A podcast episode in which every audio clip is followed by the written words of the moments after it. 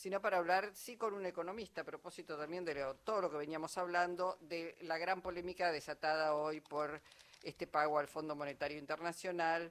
Desde la oposición uno dice, bueno, ¿qué, habría hecho la oposición? Que nos dejó endeudados, como decimos. Está en línea Itaí Hackman, es economista, es docente universitario, diputado nacional y precandidato a renovar su banca y además coordinador de la campaña electoral de Juan Grabois dentro de Unión por la Patria. Itaí, ¿cómo te va? Eduardo Anguita, Luisa Balmagia y todo el equipo te saludamos. Hola, ¿cómo andan? Buenas tardes a todos. Bien, muy bien. Bueno, en principio, ¿cuál es tu mirada sobre este acuerdo con Qatar para desembolsar este, la cuota que le debíamos al fondo que vencía hoy? Bueno, la medida en sí es eh, igual que los acuerdos que se hizo con la CAF y lo mismo con, con el swap con China, es una forma de pagar los vencimientos que la Argentina tiene eh, sin utilizar reservas que lamentablemente ya mm, con las que no contamos eh, y con mecanismos que no impliquen este, depender más del Fondo Monetario Internacional, ¿no? Entonces se buscan distintos mecanismos. Esto, esto último de Qatar es algo que yo sabía hablado en su momento, que es que el Fondo Monetario en su momento emitió una cantidad de DEX, ¿no? Que es la moneda del FMI, eh, a un montón de países y muchos países no utilizaron eso y entonces se plantea la posibilidad de que la Argentina pueda hacer acuerdos particulares para utilizar esos DEX, que es con lo que finalmente se le paga al FMI. Ahora, el trasfondo de esto es lo perverso que es el sistema de endeudamiento del Fondo Monetario Internacional, porque cuando la Argentina hizo el acuerdo en marzo del año pasado, había calzado los desembolsos del FMI de manera tal de que el nuevo acuerdo con el fondo de facilidades extendidas implicaba desembolsos que coincidían con los vencimientos que la Argentina tenía. Entonces el FMI giraba la plata y con esa misma plata que el fondo te giraba, vos pagabas los vencimientos del acuerdo anterior, que es el acuerdo de Macri. Como la Argentina no cumplió, este, por muchas razones, entre ellas obviamente la sequía, las metas, el fondo no te gira los desembolsos y sin embargo vos tenés que pagar igual.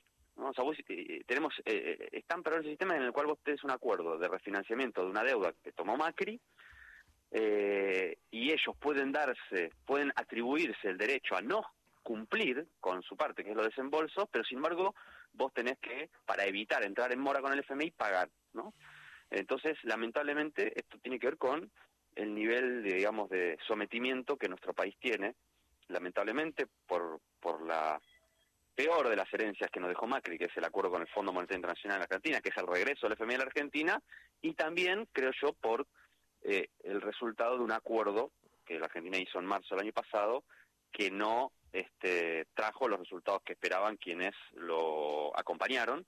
Yo soy de quienes no lo acompañamos en su momento, y me parece que estamos pagando la consecuencia de eso y además de un Fondo Monetario Internacional que está jugando claramente en la política, como siempre, en la política argentina y que haga esto en el marco de un contexto electoral donde, según los trascendidos, le pide a la Argentina que este, haga una devaluación en este contexto, que sería dramático para nuestro país, que sostiene la meta fiscal del 1,9 del PBI, que era la meta acordada cuando estamos en una sequía, lo cual implica, como, como se firmó en el acuerdo último con el FMI, medidas como reducción de la masa salarial en el sector público, etcétera. Bueno, me parece que esto tiene que ver con este, la, lo nefasto, lo nocivo que es la presencia del Fondo Monetario en la Argentina.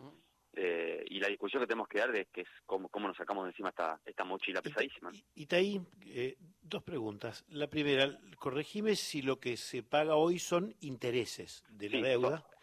Correcto. Eh, y, y, y aclarame si es que sabés cuánto pagamos de interés por conseguir plata para pagar intereses. Bueno, claro, ese es, fíjate que perverso que es el sistema. O sea, estamos endeudándonos para pagar este, intereses de este, la deuda con el FMI, ¿no? Bueno, cada acuerdo tiene su particularidad, ¿no? los yuanes tienen una tasa de interés, el, swap, ¿no? El, swap con China tiene una tasa que no se sabe cuál es, que no se sabe cuál es. el, acuerdo con la, eh, con la CAF, ¿no? La Corporación Andina de Fomento también tiene los suyos. Y, este de Qatar, la verdad que no sé cuál es la tasa. Pero, ah. pero, pero sí es lo que vos decís, es eh, entramos eh, entramos en la rueda perversa de la, de la deuda. Yo, yo te, aclarado esto, te hago la siguiente pregunta que es política, ya no, no en tu rol de economista, sino de dirigente político. ¿Cómo se hace en un país que está en medio de una campaña electoral donde no vas a lograr acuerdos políticos entre las fuerzas que compiten, porque sería ridículo? Eh, sería como pinchar la pelota en medio del partido y decir sigan jugando. Entonces, eh, la disputa es legítima, es lo que es lo que tiene que ser. Pero ¿cómo haces para lograr acuerdos de cara a, un fondo monetario que este, viene como una topadora? Y vos de este lado no tenés ni sesiones en el Senado, ni acuerdos en diputados, no tenés posibilidades de hacer, decir, muchachos, por, por, por una colectora nos ponemos de acuerdo para que, eh, respecto de la deuda externa, tengamos tres puntitos en común. ¿Qué se puede hacer en eso, Itaí? Bueno, es que es muy difícil el escenario porque tenemos eh, una oposición que juega más bien en tándem con el FMI, no juega con, con, Argentina. Eso es así, lamentablemente. No tendría por qué ser así. ¿eh? A ver, yo creo que uno podría competir electoralmente en fuerzas este, políticas contrarias, adversarias, y tener efectivamente algunos puntos básicos que defiendan los intereses del país frente este, a un acreedor externo. No es la realidad de la Argentina. No hay acuerdo en la política argentina sobre este, qué implica la presencia del Fondo Monetario Internacional en la Argentina. El macrismo sigue sin explicar por qué fue al fondo, ni, haciendo, ni hacerse cargo de lo nocivo que es haber traído nuevamente al fondo a la Argentina. Eh, y entonces este, ellos no están de acuerdo con asumir que es un problema eh, quieren al revés, endilgarle algo a, nosotros que el, problema no poder eh, resolverlo. Eh, y además porque ellos están en sintonía con lo que el FMI le, le pide a la Argentina.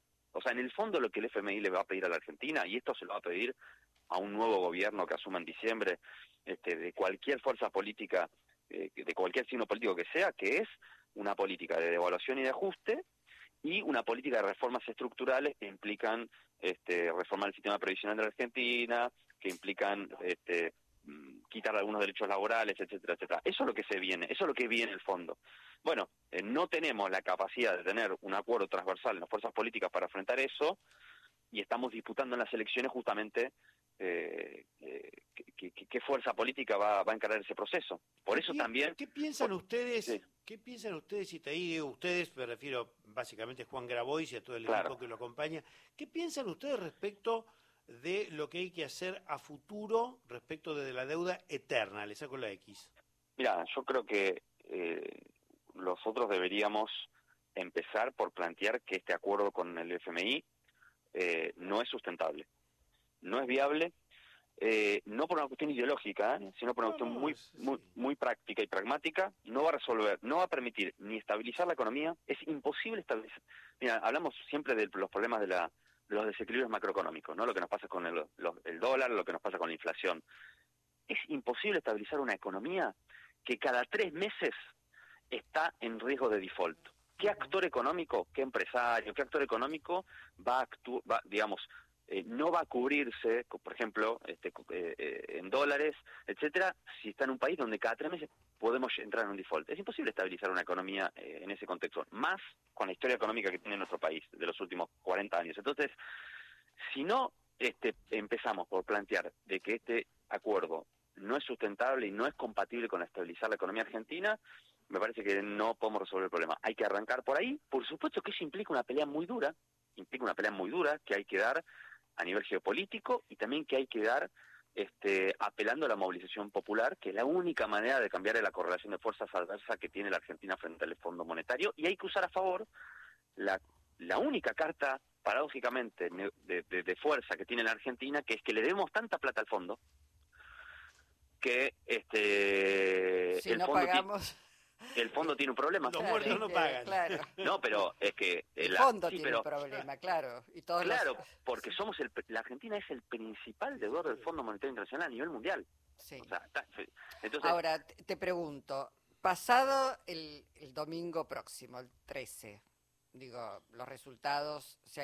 ¿Entendés vos que Unión por la Patria, Unidos por la Patria pueden, digo, porque por ahí uno ve algunos discursos y, eh, digo, son casi más virulentos para con los que están dentro de la misma alianza disputando el espacio que con la oposición.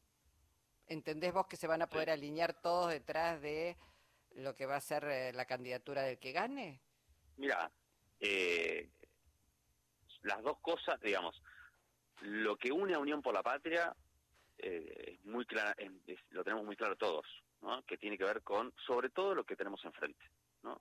Me parece que no vas a encontrar a nadie, nadie en Unión por la Patria que considere que no sería un retroceso dramático para la Argentina que el macrismo vuelva a gobernar, porque un retorno del macrismo no sería el retorno a lo que fue el periodo 2016-2019. O sea, eso, eso que fue el gobierno de Macri no va a parecer este, una carmelita descalza al lado de lo que se viene, porque el contexto es distinto y porque el macrismo, el balance que hace de su experiencia de gobierno, no es que perdió las elecciones y le fue mal porque se le fue la mano con el ajuste, etcétera. No, no, es por eh, por haberse quedado corto y lento. Exactamente, exactamente. Entonces, lo que se viene es muy duro. Y eso es lo que en Unión por la Patria creo que todos estamos de acuerdo y por eso la unidad de nuestro espacio no está en discusión y vamos a salir todos este, unificados a dar esa pelea. Lo que no quita que las discusiones internas que tenemos eh, no sean profundas y no haya que darlas de cara a la sociedad y también, por eso yo este, promuevo la candidatura de, Juan Grabois, quienes obtenemos una determinada orientación, por ejemplo, respecto al Fondo Monetario Internacional, como la que te mencionaba antes, consideramos que lo que estamos dando la pelea es para qué peso va a tener esa posición en este, el programa de nuestra coalición y de un eventual gobierno mm. de, de Unión por la Patria. Y bueno, cuanto más votos saque Juan con estos planteos, que no son solo sobre el FMI, son también sobre qué hay que hacer con el litio en Argentina, qué rol tiene que tener la distribución del ingreso en un proceso de crecimiento económico, la justicia social, etcétera, etcétera, etcétera. Cuanto más votos saquemos, saque Juan Grabois, más difícil va a ser relegar esta agenda y estas banderas en un gobierno este, de Unión por la Patria. Eh, y, esa es la pelea que estamos dando en las PASO. Eh, y me parece que además más condiciones vamos a tener para dar eh, la pelea para tratar de ganar las elecciones y evitar lo, lo más cumplir el objetivo más importante de esta elección, que es que no vuelva el macrismo a gobernar la Argentina, que nos llevaría a una situación obviamente de, dramática y explosiva, diría yo. Bueno, Itaí, muchísimas gracias hoy por tu participación en el Encuentro Nacional. A ustedes, un abrazo. Hasta pronto. Itaí Hackman, economista y el jefe de campaña, el coordinador de la campaña de Juan Grabois.